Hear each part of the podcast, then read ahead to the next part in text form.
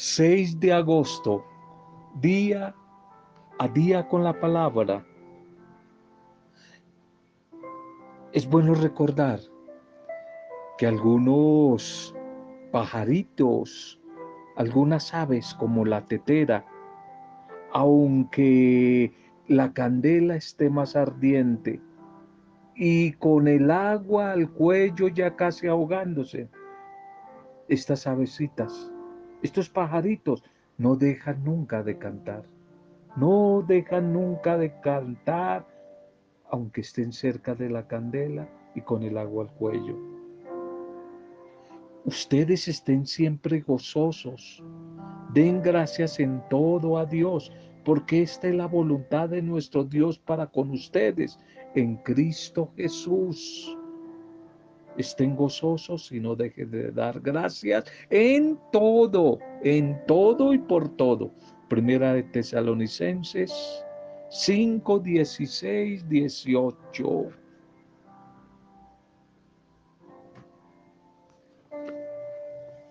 Una bendición, una acogida y saludo a cada uno de ustedes, saludo a cada una de sus vidas en este nuevo espacio, a esta nueva hora.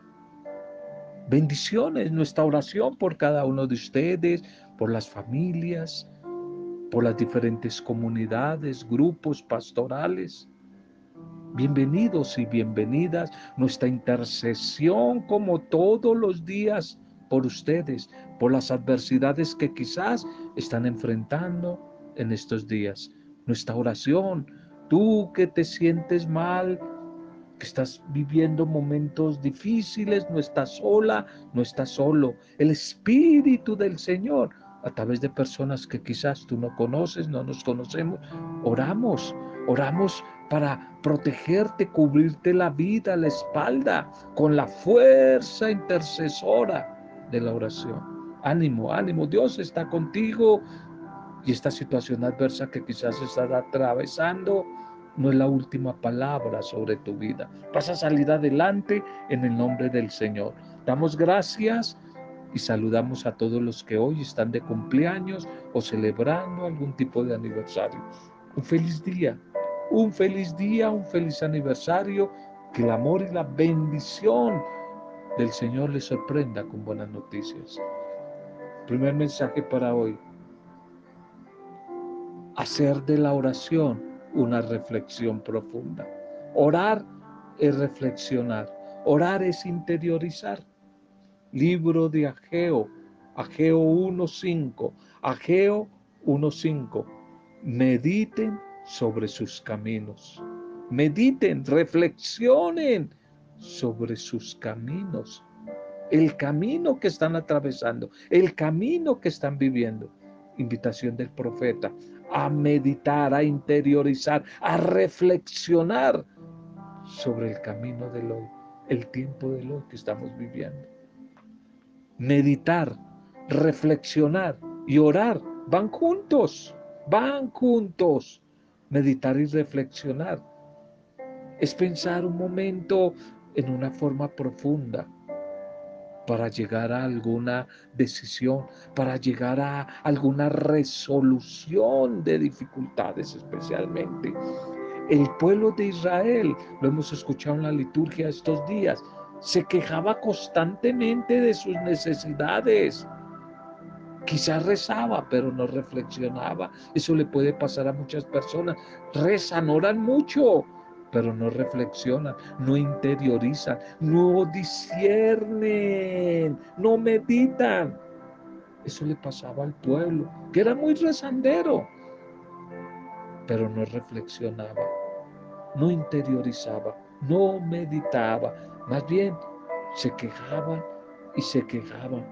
A tal punto, ellos estaban a veces tan ocupados en medio de las dificultades, muy ocupados intentando lograr recuperar algo de lo que habían perdido por causa de la crisis en el desierto, más adelante a causa de el exilio a que habían sido llevados por otros eh, gobiernos por otros pueblos más poderosos que los habían secuestrado y los habían llevado a la cautividad, que les habían dejado sin las cosas que ellos más amaban, de las cosas que ellos estaban más apegados y estaban muy ocupados en tratar de lograr encontrar de nuevo su propio bienestar, pero nunca tenían tiempo para orar, interiorizar, reflexionar, meditar, para evaluar. ¿Cuántas veces a nosotros no nos pasa lo mismo? ¿Cuántas veces dejamos para más tarde? Dejamos para mañana lo que, como el dicho popular, tenemos que discernir, tenemos que identificar hoy, porque mañana es demasiado tarde. A veces cuando le hemos dado largas a las decisiones por no reflexionar, esas no la van a cobrar más adelante. Largas a no identificar una enfermedad física, emocional. No reflexionamos. Y hoy tenemos la oportunidad. Hoy, no mañana, mañana puede ser tarde de reflexionar. Hoy tenemos la oportunidad de orando y a través de la, de la palabra atrevernos a mirar hacia adentro, hacia adentro de nosotros mismos. Eso es meditar, eso es reflexionar. Reflexiones, eso que estoy haciendo y cómo lo estoy haciendo reflexionar, buscar un espacio a través de la oración, buscar tiempo, administrar el tiempo, el tiempo para encontrarme con el Señor y a través de ese encuentro interiorizar qué está pasando con mi vida, en qué estoy frustrado, en qué estoy estancado, qué lugar en mi vida está ocupando Dios su palabra, la oración, lo espiritual, las demás personas. ¿Qué lugar de mi vida ocupo yo mismo? ¿Cuáles son mis prioridades? Eso es reflexionar, interiorizar como parte de la oración. No dejes para mañana lo que puedes hacer hoy. Si tal vez tengo que meditar, reflexionar, en el hoy, ¿dónde estoy parado? La realidad, ¿dónde estoy parado? ¿Qué lugar ocupa en mi vida? Esa oración, ese encuentro personal, esa comunión, esa comunicación con el Señor. Estoy escuchando verdaderamente su voz día a día. A través de esa escucha de su voz, estoy discerniendo y entendiendo su voluntad qué es lo que Él quiere para mí y tiene para mí y estoy trabajando por hacer esa voluntad. Eso es reflexionar. Reflexionar es mirar para dentro de nosotros mismos y tenemos la capacidad de ver nuestros propios errores, nuestras faltas, nuestras culpas. Gracias a Dios, Él nos ha regalado a través de su espíritu una mente una mente sabia para entender, para cuestionar, para racionar, para hacer preguntas, para discernir con mejor, con mayor claridad que los otros seres de esta naturaleza, con mayor o menor capacidad. Pero sabemos que el Señor nunca, nunca nos va a pedir, nunca va a demandar algo de nosotros de lo que no podamos hacer, de lo que no podamos pensar. Él es consciente de nuestras propias limitaciones. Y Él demanda de cada uno lo que sabe que podemos dar. No nos va a pedir algo que no podemos dar. Quizás que podamos decir, como el poeta, mi corazón examina hoy, Señor. El orante allí del Salmo 138 Examíname, Señor. Reconoce mis pensamientos. Pruébame, Señor. Y ve si en mí hay camino de maldad, de, de equivocación. Reflexionemos. Reflexiona hoy. Ora. Claro que sí. Aliméntate de la palabra, por supuesto. Pero aprende a reflexionar interioriza, medita, discierne. Saca unos momentos en silencio para sacar a la luz todo eso que has orado, toda esa palabra con la cual te has nutrido. Reflexiona, medita, interioriza y ponte dispuesta, dispuesta a escuchar la voz de Dios en tu corazón. La liturgia para este día, la liturgia para este día. Fiesta de la transfiguración del Señor. Oración transfigurante, llamemos así el mensaje de hoy. Oración transfigurante, fiesta de la transfiguración del Señor, la experiencia del tabor, la experiencia del tabor. Primera lectura, Daniel 7, 9 al 10 y 13 al 14. Daniel 7, 9 al 10 y 13 al 14. Dice el Espíritu del Señor a través del profeta. Su vestido era blanco como la nieve y su cabellera como lana limpiecita y su trono como llamas de fuego y sus ruedas como unas gigantes llamaradas fiesta de la transfiguración que celebramos hoy en la iglesia.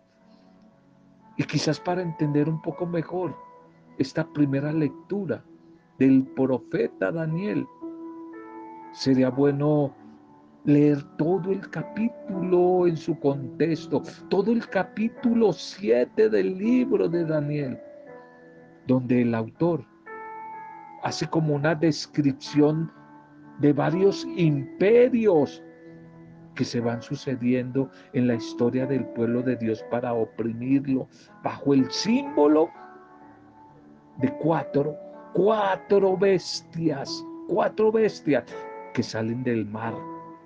Lugar que en la mentalidad del hombre de la Biblia, el mar significa caos, crisis, mal. El mar es signo del caos, de la maldad. El mar es el sitio donde viven los seres espantosos, enemigos de Dios. Ese era el pensamiento en la antigüedad del mundo bíblico en torno al mar, el mar. Las cuatro fieras se suceden en la historia, pero no han sido capaces de mejorar a la humanidad cuatro bestias, cuatro fieras, cuatro imperios poderosos que han oprimido y esclavizado al pueblo de Dios. Por eso es necesario como hacer un juicio universal, cuya descripción hecha por el profeta Daniel, hoy estamos leyendo en esta primera lectura. El anciano que menciona acá el profeta Daniel en la visión.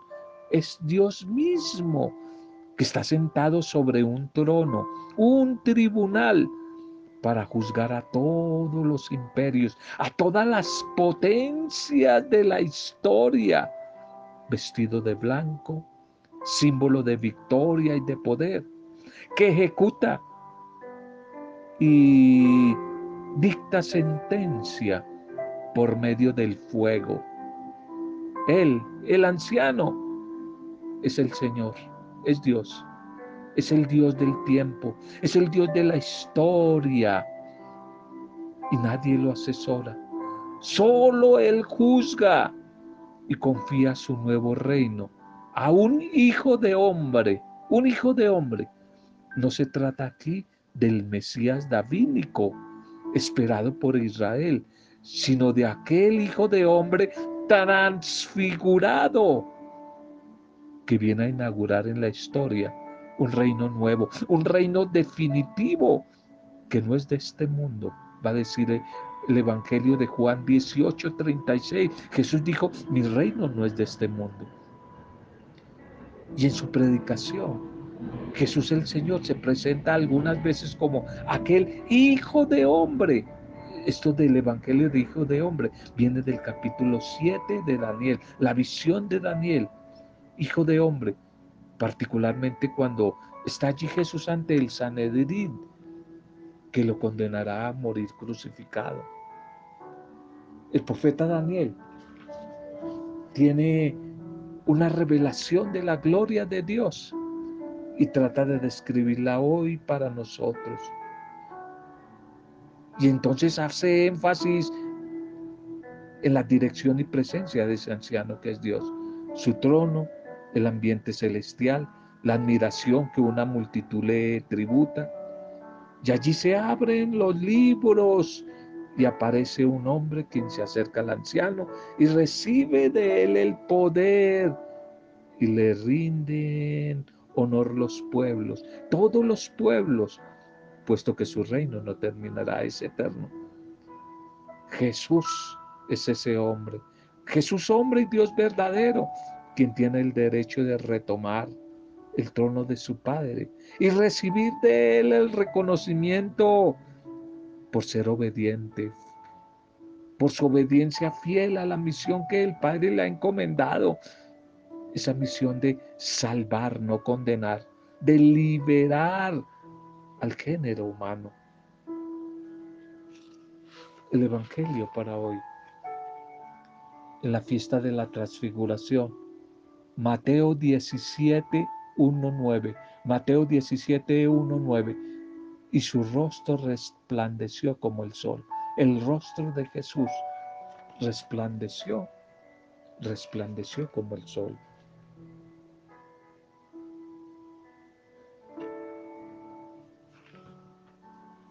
El Evangelio de hoy, entre el primero y el segundo anuncio de la pasión de Jesús, nos sitúa nos sitúa hoy en, en el marco de la transfiguración de Jesús. Este anuncio de la pasión, anuncio de la pasión que se da en el Evangelio de Marcos entre el primero y el segundo anuncio. Y ahí aparece como en la mitad, en forma de sándwich, el tema de la transfiguración. Un texto podríamos decir que teológicamente hablando, un poco denso, un poco complicado, lleno de simbología.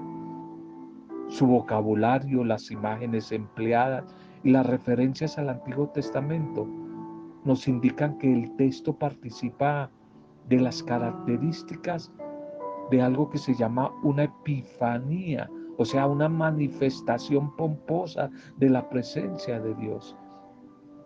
Tal como la nube, la nube, la voz celestial, la presencia de Moisés y de Elías, que nos evocan como esa manifestación de Dios sobre la montaña, allí en el Antiguo Testamento, lo recuerdas con Moisés en el Sinaí, el rostro resplandeciente y la túnica blanca, nos recuerdan la visión del Hijo del Hombre que hemos leído en la primera lectura de Daniel.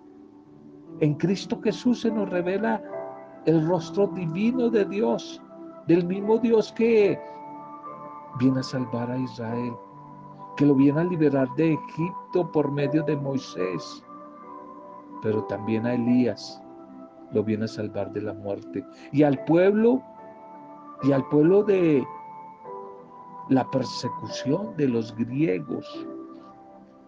Pero el relato también se abre a la actitud de los discípulos en su camino de seguimiento a Jesús. Y propone al discípulo la actitud de docilidad, una actitud receptiva de la escucha de la palabra del Maestro. Este es mi Hijo amado, por favor, escúchenlo.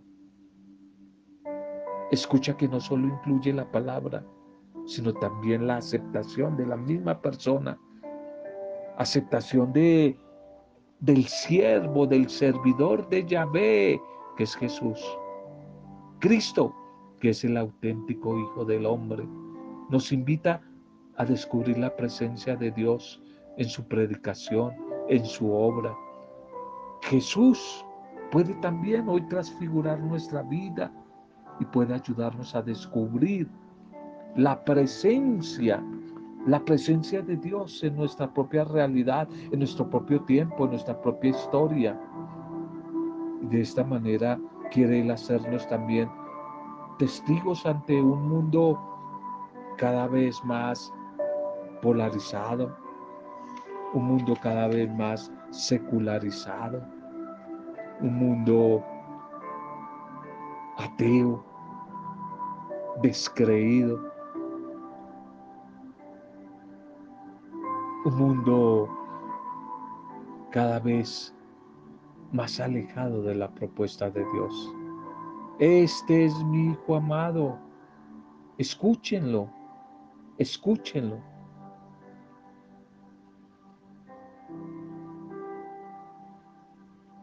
Qué hermoso texto en, esta fiesta de la transfiguración. Fiesta de la transfiguración. Y transfigurar por medio de la oración. La oración nos transfigura. La oración transfigura. Es en el silencio cuando dejamos un poco los ruidos externos. Esos ruidos externos causados por el ambiente que nos rodea, pero también aquellos que vienen de nuestra mente, esos que podemos escuchar internamente. Y esta oración contemplación que va acompañada de la palabra de Dios nos ayuda a descubrir personajes del Antiguo Testamento como Moisés y Elías y del Nuevo Testamento, que como nosotros, como tú y yo, también manifiestan la acción del Señor en la propia vida, en la propia realidad. Desearíamos quizás permanecer en la oración más rato, más tiempo. Ahí eh, la oración en el tabor, la oración que nos transfigura, orar, pero en la oración descubrir las responsabilidades diarias que nos esperan y que debemos ejecutar como eco del encuentro con el Señor a través de la oración. Por eso, después de subir al monte, al tabor y ser transfigurado, hay que ubicarse en la realidad. Y la realidad es que tenemos que bajar. Tenemos que bajar de esa experiencia de oración transfigurante a nuestra realidad. No se puede ocultar que el producto del encuentro espiritual va acompañado de las acciones, acciones de esperanza, acciones de fraternidad, de solidaridad para con los otros, de optimismo, que se deben reflejar en nuestro mismo rostro, como Moisés cuando bajó del Sinaí, como Pedro, Santiago y Juan cuando bajaron allí del Tabor, rostros sonrientes, en el brillo de los ojos, en el esplendor del rostro, en nuestra propia postura corporal, en nuestras palabras, se debe notar que acabamos de bajar del Tabor y que hemos sido transfigurados. Se tiene que notar. Las personas que nos rodean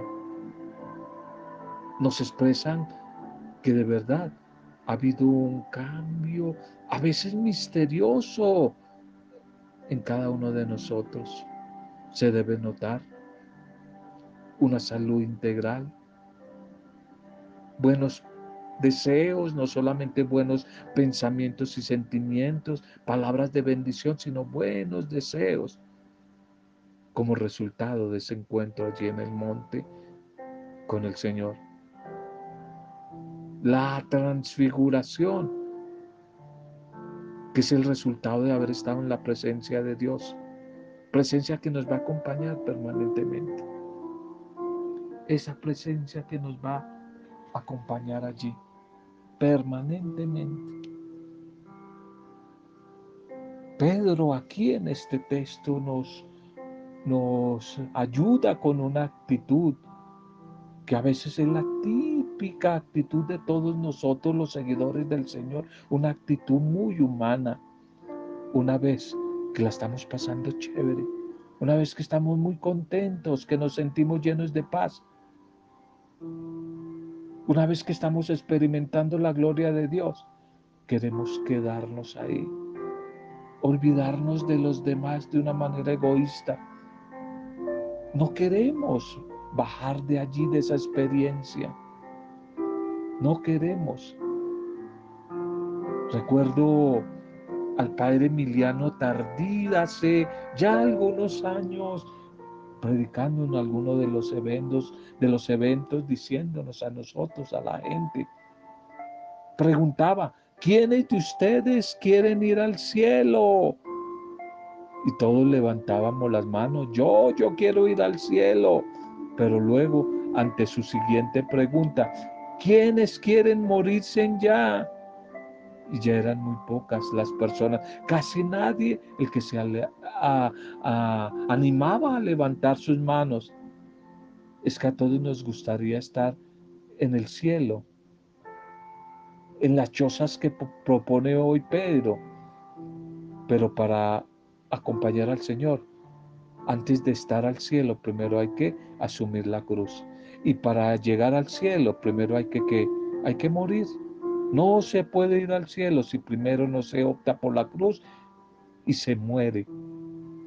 La condición humana pasa por el sufrimiento, pasa por la experiencia de Dios, que no es una manera de sacarle el cuerpo, de huirle a ese Dios de la vida, a esa experiencia, sino más bien de darle sentido.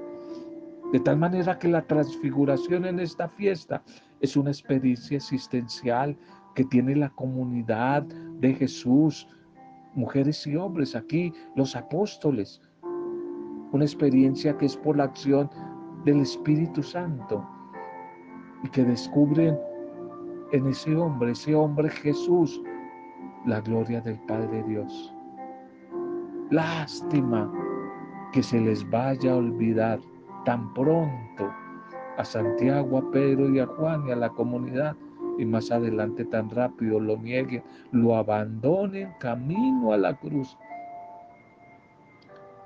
Amemos a Jesús, que es la realización de las promesas de Dios. A Jesús que es la plenitud de la nueva ley, que es la ley del amor que libera, que transforma, que en sí es el gran cumplimiento de todas las profecías del Antiguo Testamento. Todo lo que el Antiguo Testamento nos anunció en Jesús se cumple. Eso es lo que se revela en este monte, en el Tabor, en la transfiguración. Y lo que hoy en esta fiesta celebramos. Y lo que hoy se nos revela a ti y a mí. A través de la palabra. A través de la celebración del pan compartido, de la Eucaristía, del pan partido, compartido y del vino. El vino nuevo que es la sangre del Señor.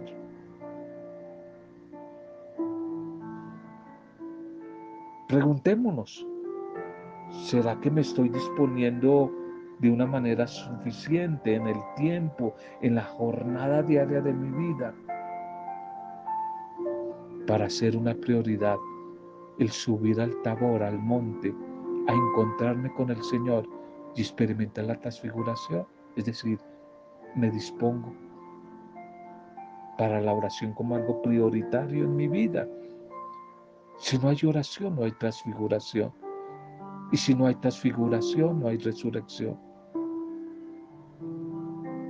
Démosle gracias al Señor por la palabra de hoy. Pidámosle que nos ayude hoy a través de su Espíritu a reconocer su gloria en nuestra vida cotidiana.